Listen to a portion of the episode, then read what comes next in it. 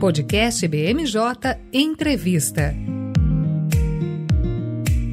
Hey, welcome to BMJ Podcast. My name is Lucas Fernandes. I am BMJ's political analysis coordinator, and today we're super excited. We have a very special guest, and it will be our first episode spoken in English. But before I present our guest, let me introduce my teammate, Amanda Roza. She's BMJ's consultant on sustainability affairs. Amanda, how are you? I'm fine, Lucas. It's really nice to be here. Very nice to have you here, Amanda. So without further delay, today we will speak with Marek Hanusch. He is a senior economist in the World Bank's Global global practice for macroeconomics, trade and investment, have joining the bank as a young professional in 2011. Previously, he worked as a senior policy advisor at the Ministry of Finance and Planning in Lesotho. He holds a doctorate from the University of Oxford and has published in a number of economics and development journals. His main professional and academic interests lie in fiscal and debt sustainability, structural policies for economic growth and poverty reduction, and political economy. Marek, thank you for joining us. How are you? I'm well. And you? Very well. Uh, today we will focus on the recently released publication, A Balancing Act for Brazil's Amazonian States, an economic memorandum. You can find the full report both in Portuguese and English in the World Bank website and in a link in this episode description. Amanda, I will pass the word to you for our first question, please. Thank you, Lucas. Okay, so Marek, for start, we would like you to very briefly describe your main findings in this amazing study for our listeners who haven't read it yet. Great, yes. So just to say, we have been working on this for about four years. Um, and we had the pleasure to anchor ourselves in a really extensive literature on the Amazon. So we're very lucky um, to be able to draw on all of this. And in a way, um, many of the findings in this report will be recognized by people who know this literature. Um, we basically summarize it. And in some areas, we also have some new insights. And I think that's what's interesting. And um, I hope we can talk about this a little bit today. But essentially, what the key message is, is that in Brazil and in these nine states of the legal Amazon that we're looking at a little more closely, there can be a very positive development story. And in the current debates about climate change, um, we see a lot of talk about trade-offs, you know, like uh, more um, development or more emissions or less development, less emissions. In Brazil, we see a bit of a different story. We actually see a story in which Brazil and the states of the legal Amazon can grow economically, they can develop, and at the same time, emissions can actually fall. Because what the report shows are the linkages between economic development and in particular productivity, which is basically the efficiency of the economy, and land use change, which is essentially deforestation. And what this work shows is that um, when productivity rises across Brazil and in the legal Amazon states, deforestation tends to go down. Um, and what's really important to remember here is that very often when this is being discussed, we talk about agricultural productivity. But our report shows it's not really just agricultural productivity, it's actually the whole economy. So that includes manufacturing, and that includes services. And that is very important because Brazil is a very urbanized country. Most Brazilians live in cities. I bet the two of you are currently in a city. So um, most people live in cities and productivity growth is needed to create jobs and good incomes in cities. And what's interesting to see is that can also reduce deforestation. So essentially, in Brazil, environmental policy and economic policies are really two sides of the same coin. And you can achieve both at the same time so your command and control policies, your environmental protection policies, all of this that's really critical to protect the Amazon is very consistent with a growth model that is much more anchored in productivity rather than in this extractive growth model that's currently being pursued. Yeah, and let me say you are right, Marek. Uh, I am from São Paulo, Amanda from Brasilia, so we're both uh, city kids. I would like to to address uh, one thing of the study is that it mentions that both command and control and economic instruments of environmental policy. How do you think these instruments connect themselves and and how they can be improved in order to achieve economic development and uh, the sustainability goals? Yes, so these command and control policies are extremely important because in the short term, they are the most powerful instrument we have to reduce deforestation. And really stopping deforestation is a huge priority uh, for the legal Amazon states, for Brazil, and really for the world. And what we show in this report is that these policies are very consistent with a different type of growth model. But at the moment, the growth model is not necessarily very conducive to protecting the forest because it currently uses forest, converts forest for production. So we estimate in our book that the value of the standing forest is about $317 billion a year. And the extractive uses like, uh, you know, your land speculation, agriculture, mining and logging, all of the, the value is much lower. It's like $43 billion, uh, maybe a little higher. But essentially what happens through deforestation is an enormous destruction of wealth, natural wealth. So that's why it must stop immediately and command and control policies can work relatively effectively because Brazil already has the policy framework in place, has the institutions, has the policing. So this is really important. But there's also this requirement for political will. So very often in Brazil, the discussion about um, rising deforestation is, you know, about a lack of political will, uh, at least in the past. And that can be explained by saying, well, because too many people still believe that deforestation is development. And it really is not. And that's what the book shows. So I'm an economist, so um, I'm going to talk a little bit about how we think about this as economists and the different ways in which countries grow. Now, poorer countries tend to grow because they accumulate factors of production. So basically they just grow factors of production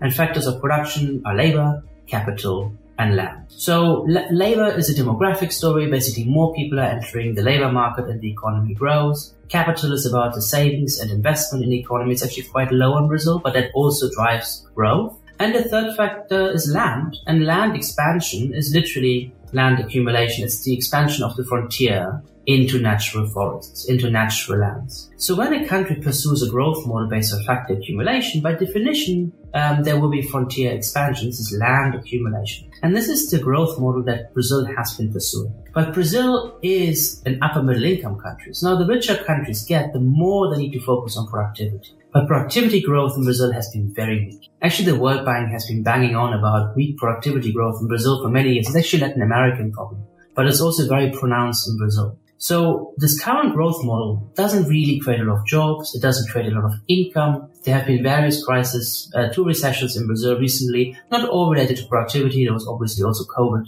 but generally productivity growth has been very low, especially in sectors that are not commodities. So sectors that are not mining, that are not agriculture.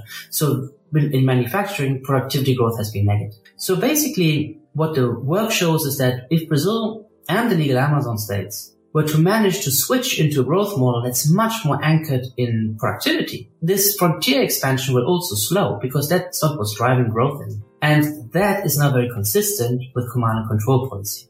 Because what happens is, especially when you raise productivity in sectors that do not use land, like manufacturing and services, the demand for land goes down, price of land goes down, land grabbing goes down, grillaging goes down, the conversion of forests to agricultural lands and private land also goes down. The violation of the forest code goes down. And you catch my drift. This is basically how these macro interventions are extremely consistent with environmental policy interventions because they deliver towards the same goal, which is using less forest for production. This is really nice, Marek. I'm also an economist, and I think it's fantastic how economic drivers can really change the way we see sustainable development. So I would like to address this question on how can the macroeconomic policy can help us to achieve this new model of economic growth based on productivity. So the, the in terms of policy, not especially related to the forest, how can we achieve this?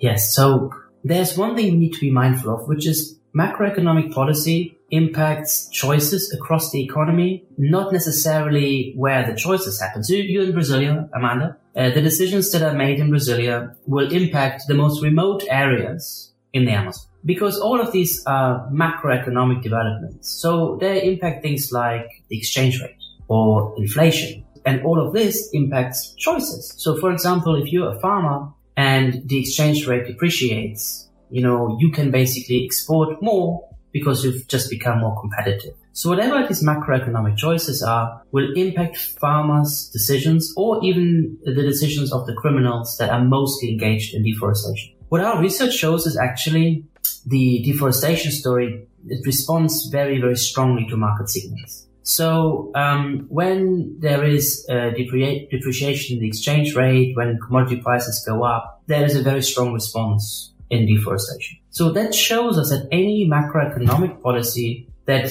impacts these macroeconomic outcomes like prices and exchange rates, wages, you name it. This will all impact deforestation. And you can almost think about a filter. So whatever policy you undertake, you know, let's say the government increases wages for public servants or the central bank raises the policy rate. All of this impacts deforestation. And we can develop a filter using the models that we have to understand how these changes will impact deforestation, in addition to things that the government cannot control, which are global prices, for example, which is trade, and, and, and all of these things. So basically that ha- happen very often without being influenced by Brazil. And what that means is that when these macroeconomic forces become stronger, there will be more pressure on natural forests. There will be more deforestation. And that requires a much stronger environmental policy response to ensure that these pressures can always be con- con- contained. And that requires budgeting that ensures that this response will always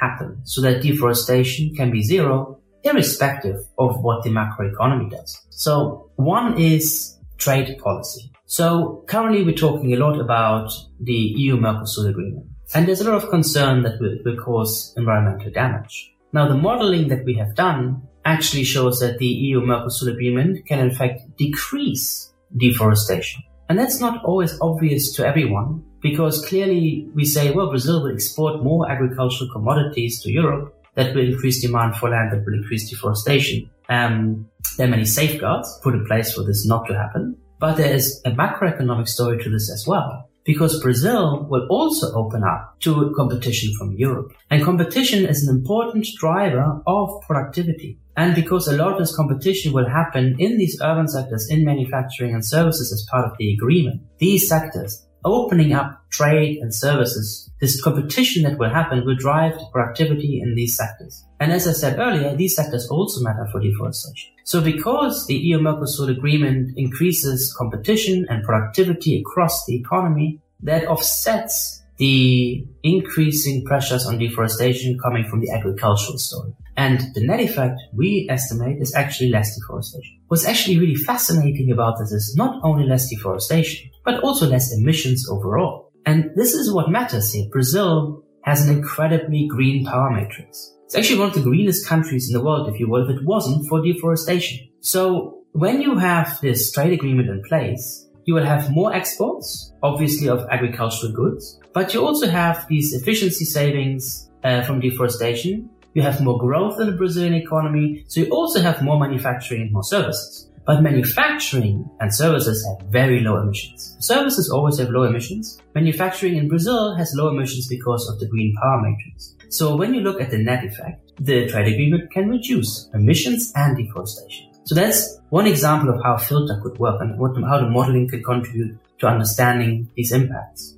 Another one is related to infrastructure spending. So, you know, another government policy, the government will look at, you know, where do we put our budget? What's the best way of making this country grow, creating jobs, protecting the environment? And as part of that discussion, the Brazilian government is going to look at infrastructure spending. Where should we spend this money? And what is interesting is the, res- the research we have done shows that actually Brazil could benefit a lot from investing in transport infrastructure, connecting the big cities along the coast because these cities are currently not that well connected. Often they trade more with the rest of the world than with Brazil. But when we talk about urban productivity, manufacturing, services, creating these agglomeration economies, the network effects across urban centers can provide a lot of growth and jobs. So it's good to connect these coastal cities. But you know, the budget is constrained, so you have to take money away somewhere. Well, what the research shows is that investing in connecting the cities will have a much higher dividend for Brazil than unlocking the rural hinterlands, including in the Amazon. So instead of building rural roads into the Amazon, it's actually better to connect cities. What's interesting is this will benefit the Amazon states because they export to the rest of Brazil. I mean, Amazonas is the best example. Amazonas sells a lot to Sao Paulo. So when Sao Paulo grows, Amazonas also benefits because they sell to Sao Paulo. So in the end of the day, everybody gains. So these are, this is another way of thinking about the film. And then finally, I just mentioned Manaus. Um, there is a lot of potential to leverage the cities in the Amazon. And unfortunately, so far, we haven't been paying much attention to cities in the Amazon. We talk a lot about the rural areas, and that's obviously important. There's a lot of poverty in the rural areas. But let's also remember that most poor people in the legal Amazon actually live in cities. And the reason is very obvious because 76% of people in the legal Amazon live in towns and cities. Accordingly, most poor people also live in towns and cities and solutions have been generated for them. So if you follow the argument that we make in the book, promoting productivity in these cities will actually reduce deforestation pressures. So promoting productivity for Manaus can actually reduce deforestation pressures. So making the Zona Franca de Manaus product, more productive, more competitive can actually create jobs and reduce deforestation pressures. If I may add, I am the, the political scientist in the middle of the, the two economies here. It's a very uh, curious time for we do this type of reflection because we are recording this podcast on May 26th. And this week, uh, Congress has voted on the provisional measure that changed the ministerial ministerial structure, and we saw a lot of uh, prerogatives from some ministries, including the environmental ministries and the original uh, people ministries being removed. At the end of the day, the political decisions that will be able to show us uh, who will appoint the stakeholders that will take these types of macroeconomic decisions. So it's a very uh, good moment for us to, to discuss this. Moving on on the voting agenda, uh, in this first semester of, of Brazil, we have the fiscal framework uh, in the focus of the of the government. But in the second semester, the idea is that we will have the, the possibility to vote on a tax reform. And what is on the table is about how to simplify the much complex Brazilian tax system. We also every time that we have the, the, opportunity to discuss tax reform, we will talk about tax incentives. And one of the things that the study uh, recommends is to remove distortions in land markets to shift to a less uh, resource intensive growth model. So every time that we have these discussions, uh, Marek, I would like to see your point of view, how this uh, could be achieved. And in this process, how could uh, small farmers and traditional populations be protected from the, the removal removal of these uh, benefits and, and tax incentives? So what our research shows is that um, many incentives in in Brazil um, could be modernized. Essentially, um, there are good reasons um, for fiscal incentives. All countries provide fiscal incentives in one way or another, but generally, fiscal incentives are a public policy tool and accordingly they should focus uh, or further the public policy aim. So the public has to benefit in some way from these incentives, uh, not just you know, individuals, lobbyists, or you name it, but really the, the, the country should benefit. Um, and, and how does a country benefit? Well, generally we talk about incentives as promoting uh, public goods. Uh, it could be public goods, it could be social aims, um, anything that a society will agree is, is good for the society. So what we see though, um, with the incentives in agriculture, for example, they often benefit um, firms or farmers that don't necessarily always need. Um, a lot of the incentives, for example, are not particularly well targeted. They're not necessarily targeted to promote public goods like climate change adaptation. So these incentives don't necessarily promote climate smart agriculture. They're pretty blanket incentives. Except for some agricultural programs like the ABC plan, the low carbon agriculture plan. So some of these programs exist, but most of the larger credit programs are not very well targeted. So there is definitely a case to be made to target these incentives better on these on these public goods. So public goods could be related to climate change or could have a social goal. When we talk about poor people in or poor farmers in the Amazon, or generally poor rural populations in the Amazon, there's just a lot of diversity. So there are indigenous people, there are other traditional people, there are quilombolas, there are ribeirinhos, um, and there are rural settlers in the assentamentos, in these rural settlements. And, um, and they practice different ways of life. They practice different production methods and they require different policy responses. But anyone who is engaged in farming in these states of the legal Amazon would increasingly experience competition from more sophisticated agriculture. So one way of addressing this is, is by trying to invest in the productivity of the smaller farmers so that they can compete. And for some, this is going to work. Um, so we, we show in our book how um, supporting farmer, farmers with extension services, so basically technical assistance, um, supporting them with basically ways of organizing. So, for example, uh, through cooperatives, um, all of this can can help uh, smaller farmers continue working in the legal Amazon as agricultural competition intensifies. But we also know, and I mean, I'm an economist, uh, and Competition also means that some people will exit the market. Um, and that is a natural process. And um, actually preventing this is also a distortion. So rather than preventing people from exiting um, the market, it's important to have social policy in place to ensure that they can do something better. And in the case of farming, what our research shows is there's already actually very, very few people uh, who want to do agriculture. So if you look at the family farmers in the Amazon, they're actually very old. So over a third of them are pensioners. So you can see uh, many of them may have kids who don't want to actually take the business of the parents and have gone somewhere else, either in the same area or maybe have migrated to a city. This rural urban migration continues. So these these farmers that exist um, very much rely on pensions at the moment. For, for many of them, pensions are the main source of income. Many of them don't even work on their own farm. They work on the farms of other farmers who are more productive. So that is something that policy will need to address. And for those who are currently already engaged in agriculture, who will become less competitive, it's really important to provide alternatives. What the research shows is that many of these family farmers increasingly switch into cattle production. And cattle production in the Amazon is associated with deforestation, as everybody knows. What our modeling shows is how this, this, this, increasing competition, this agricultural productivity story in the Amazon, which is very specific. We can talk, talk more about agricultural productivity in the Amazon if you want. But essentially, this agricultural competition for smaller farmers means that they're looking for alternative livelihoods, and that's often cattle. And that can link that can link to deforestation. So this is where this discussion of the bioeconomy is incredibly relevant from our perspective because the bioeconomy is this alternative, a much more sustainable alternative for poorer um, rural producers to use more um,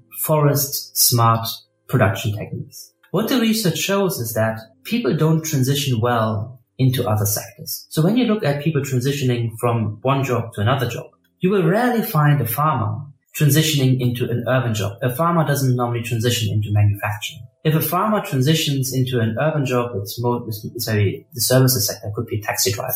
Um, but it's not going to be a high paying job in the city. They transition within the rural areas. And for that, the, the bioeconomy is perfect because a farmer can transition from cattle production or crop production um, to bioeconomy production. So it could be acai or cocoa uh, or, or, you name it. We could talk about integrated landscapes. We could talk about agroforestry. All of this is something that uh, these poor producers can switch into. And that is precisely where policy support is needed. So policy support is needed to ensure that these rural populations can find alternative livelihoods in, for example, the bioeconomy. In addition, there are other social programs you can think about. So, for example, Brazil has experience with school feeding programs um, that can advantage particularly smaller farmers. They could become specifically conditional on lower deforestation. And Brazil also has experience with programs like Bolsa Verde or Bolsa Floresta that focus on poorer producers, uh, forest communities that will also come under more and more competition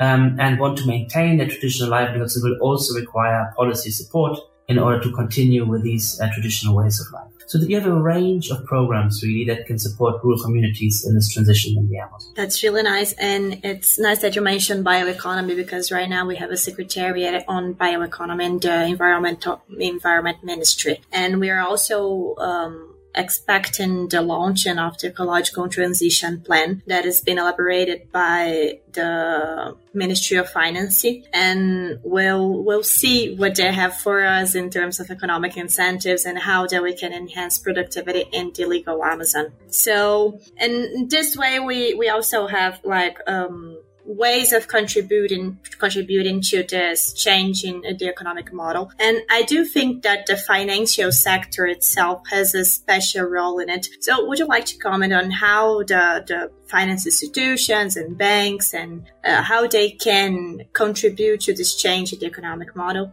Yeah, so the financial sector in Brazil actually is is very um, ecologically orientated. We, we see this all over in our, our conversations. And, and Brazil really is a leader on the green agenda in finance. And I'm talking here about the financial institutions and also the central bank. We've actually done a study um, recently that shows that 46% of Brazilian banks' clients are actually in sectors that really depend on these ecosystem services that are provided by by by um, by forests and if you had this a collapse in ecosystems, like when we talk about tipping points in the Amazon. That's really a collapse, collapse of ecosystem services. And these services are really critical for the economy. So what this study shows is that if we had an ecosystem collapse, um, this would impact banks. So according to our modeling, this could increase non-performing loans by banks by nine percentage points. And that's probably an underestimate. So the financial sector really has an incentive to ensure sustainable development in, in the Amazon and other parts of Brazil. And I think, and, and I think they're doing this. They're very mindful of this. They're very conscious of this. They're playing a critical role in this. And then obviously, apart from this, um, you know, just just understanding that it's the right thing to do, Brazil benefits from it. There are also um, increasing requirements from regulators, from investors, um, to focus on this ESG story. So ESG, as I think everybody knows, is environmental, social, and governance. Just to clarify that again, so these are standards um, that commit companies, including in the financial sector, to invest environmentally and socially smart. So there's this huge agenda around um, protecting the Amazon, from promoting dignified lives for people, and the banks play a role in this. Actually, the, the, central bank has published various regulations that have been proven in the literature to have reduced deforestation. So really, this is a very active agenda. Now, one of the one of the constraints for banks is that it's sometimes difficult to understand whether a company's value chain really is clean.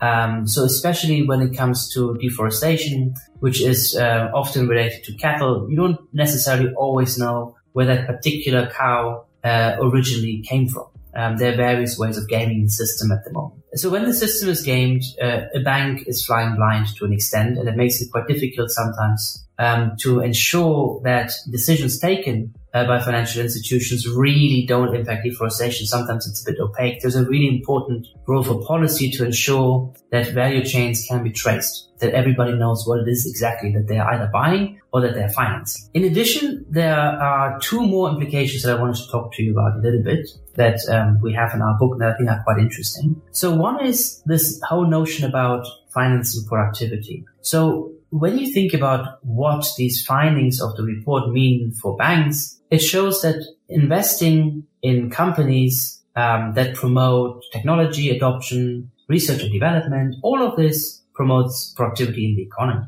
So these are really good investments for the financial sector to, to support. And interestingly, again, coming out of the book, it doesn't necessarily have to be only in the rural areas of the Amazon where the forests are. These investments can also happen in the cities in the Amazon. They could even happen anywhere in Brazil. They could happen in Brasilia and they could happen in Sao Paulo. All of this can still reduce these deforestation pressures because they promote the productivity across the economy. And secondly, there is enormous room for financial innovation. And Brazil really is a leader um, in financial innovation when it comes to conservation and climate finance. And there's so much more that can be done. And uh, and we have one innovation uh, we propose in the book, um, which is a so- sovereign sustainability linked bond. So you have heard about green bonds, sustainability linked bonds. So these are basically all financial instruments that um, are linked to environmental performance. Uh, a sovereign bond means that this will be issued by the Brazilian government, and it would be linked to deforestation targets. So when um, the government performs well and deforestation is lower than some counterfactual, investors are going to reward the government. And if the government does not perform, it would have to pay a higher interest rate. So it becomes an incentive for the government to really ensure that deforestation is reduced. Now the problem with deforestation is always that we are rewarding um, people for doing something um, that is not happening basically we're rewarding for somebody somebody for not deforesting. Now that's that's a very difficult thing to do. Rewarding for something for not doing something. Uh, so um, that is in the REDD+ literature actually always a big problem. What is the counterfactual? So we also have these ideas that we reward farmers for not deforesting, but how much would the farmer have deforested if we hadn't paid? Really hard to know. Now what's interesting is at the national level or even at the level of the nine states of the legal Amazon, the modeling we have done for our book can actually provide such a counterfactual. Because the macroeconomic variables that we just discussed, like the exchange rate, commodity prices, price differentials across trading partners, when you put this all together in some economic models, you can actually predict deforestation relatively well. So that gives you the counterfactual. So with our models, we can say, well, in year X, given the macroeconomic factors, this is how much deforestation we would expect we can even draw a little confidence interval around this and say, oh, with 90% confidence, you know, this was not due to chance. This was due to government effort. So basically, when deforestation falls below our counterfactual, outside the confidence interval, we say, well, this is really due to government effort and there should be a reward.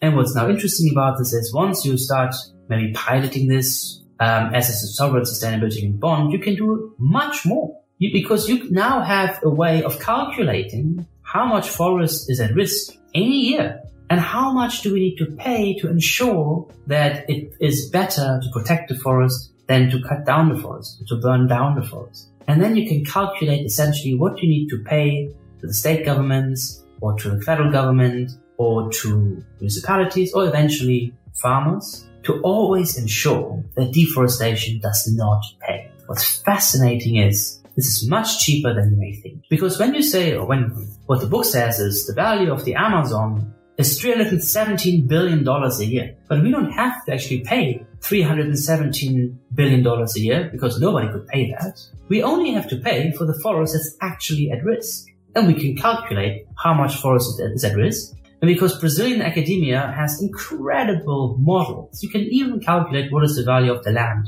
that is at risk. That's what you need to pay. And that is probably much less. So currently we would say five to six billion a year would be a very good incentive to protect the Amazon. You can refine this a bit more, but I'm just saying this innovation that comes out of this that you can use to leverage financing can make a huge difference and really move the needle on creating incentives to always protect the Amazon.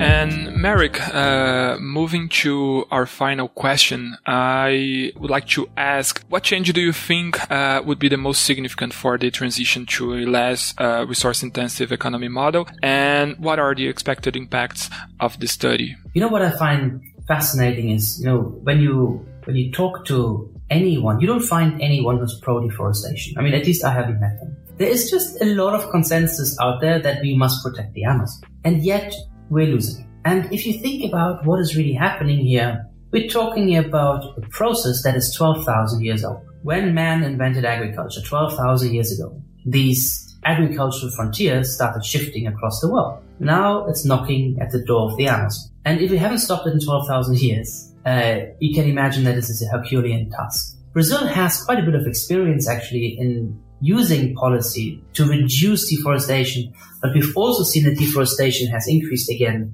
over the past years. So what is really needed is a system that ensures that deforestation in the Amazon stops once and for all. And these systems are being built as we speak, and we hope that we can also contribute to this. And one of the contributions that we hope to make is really a rethink a rethink that a different growth model is needed, a rethink that economic policy and environmental policy are two sides of the same coin, and that we really need to leverage these types of policies to promote development in Brazil and reduce this pressure on the Amazon. And in the end of the day, as economists, we think about expectation. When the expectation is that the growth model is factor accumulation and frontier expansion, we will always expect rural land prices to go up. And for as long as we expect rural land prices to go up, there will be incentives for land grabbing. It's speculative. It makes sense to speculate in land markets and grab land when you expect land prices to go up. But when there is a realization that Brazil's future is a growth model that's much more anchored in productivity,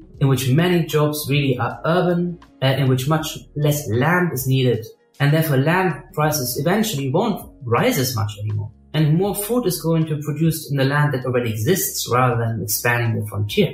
With that expectation, again, it becomes much easier to do the environmental policies that protect the forest. And they will become more effective. And these environmental policies require being backed by considerable financing to ensure that the money for the transition that has to be made is available. So we hope that the contribution of this book really is to contribute to a debate in Brazil. But what is the growth model?